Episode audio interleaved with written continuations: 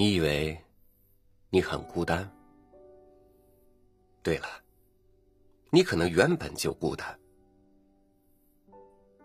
如果你是隐身的，你再看向你生活的圈子里，你会发现，其实用尽所有的努力，你并没有为这个世界、为你周围的人做出多少改变。他们出现了，不是因为他们的选择里非有你不可，而是你需要他们。与您分享大卫·伊格曼的文章《朋友圈子》。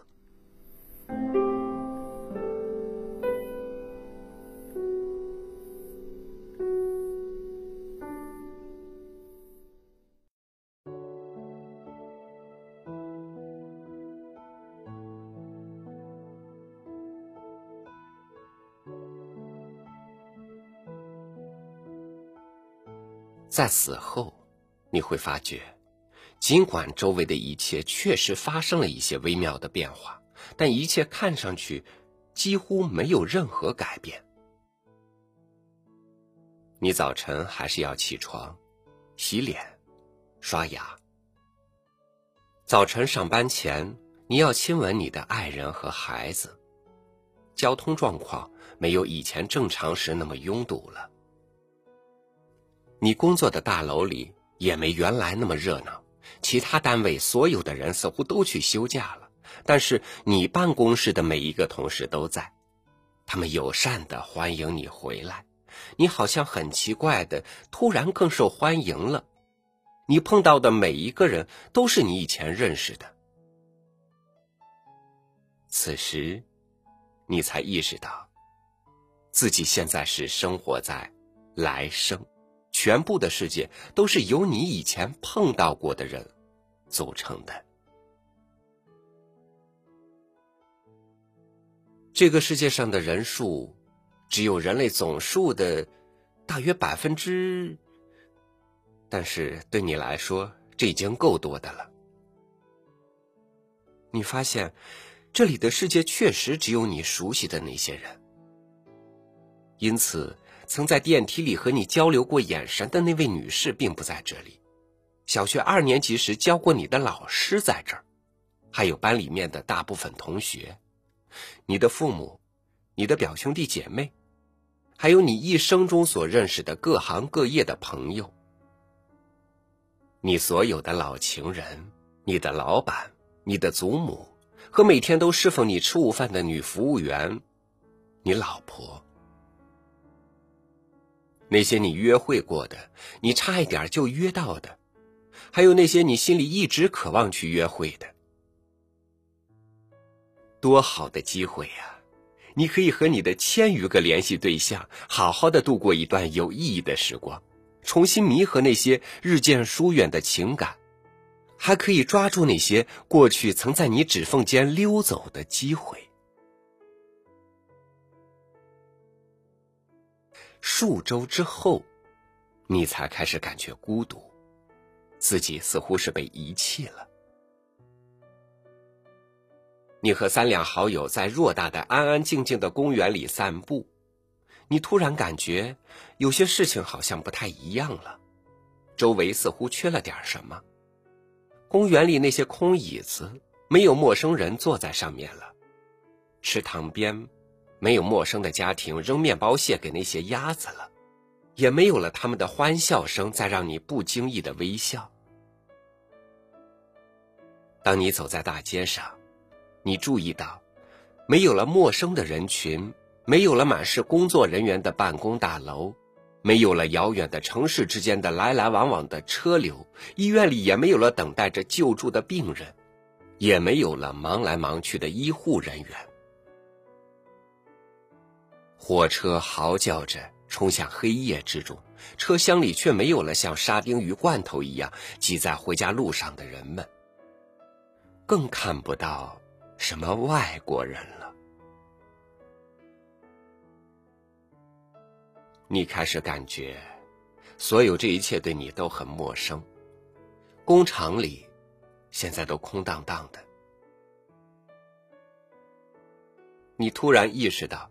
你根本就不知道该如何硬化橡胶去制造轮胎，你也从来就不知道该怎么去把沙滩里的沙子搞成芯片，如何把火箭发射到大气层，如何把橄榄的核去掉，还有如何去铺设铁道的路轨。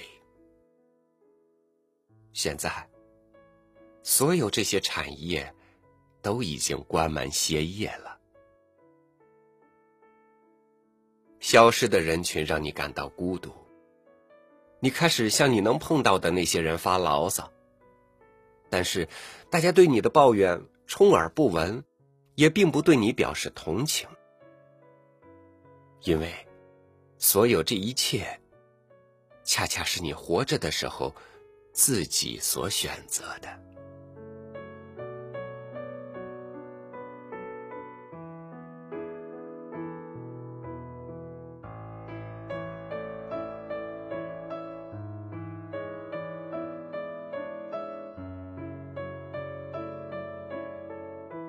世界一半明亮，一半黑暗。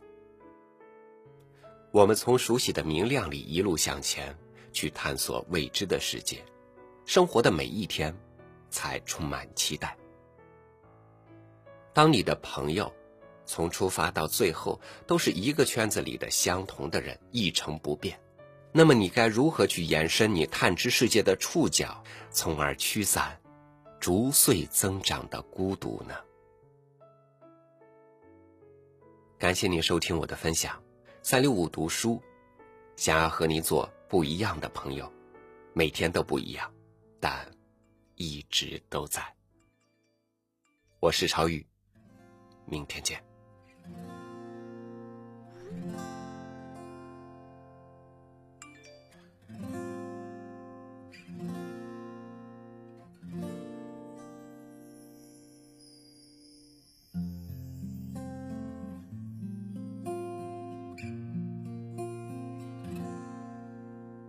这些年大家都在忙，最忙的要数朋友圈儿。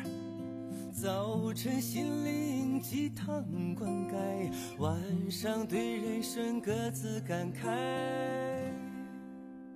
晒娃的、自拍的各种恩爱，各地的商品在这里甩卖，卖富美家美食越品越白，名车。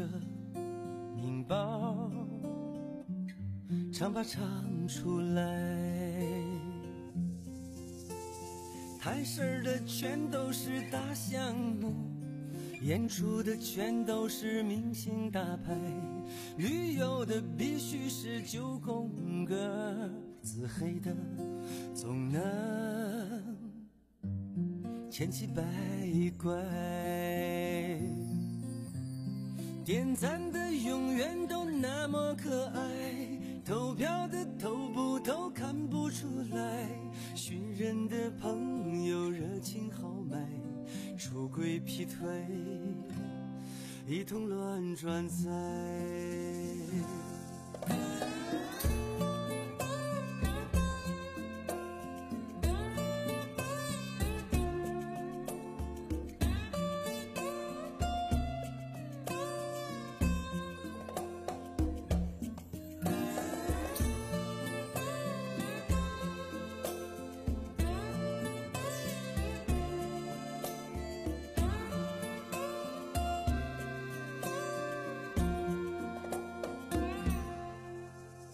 这首歌没别的意思，有雷同，纯属巧合。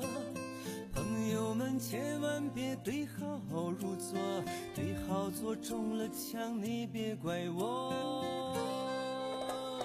这个群那个群都拉你进来，评委们点江山各展风采，一同年一同闯，忆苦思甜，爱护猫。爱护狗，谁把谁爱？写歌的写的都是经典金曲，看戏的不看戏，整晚自拍，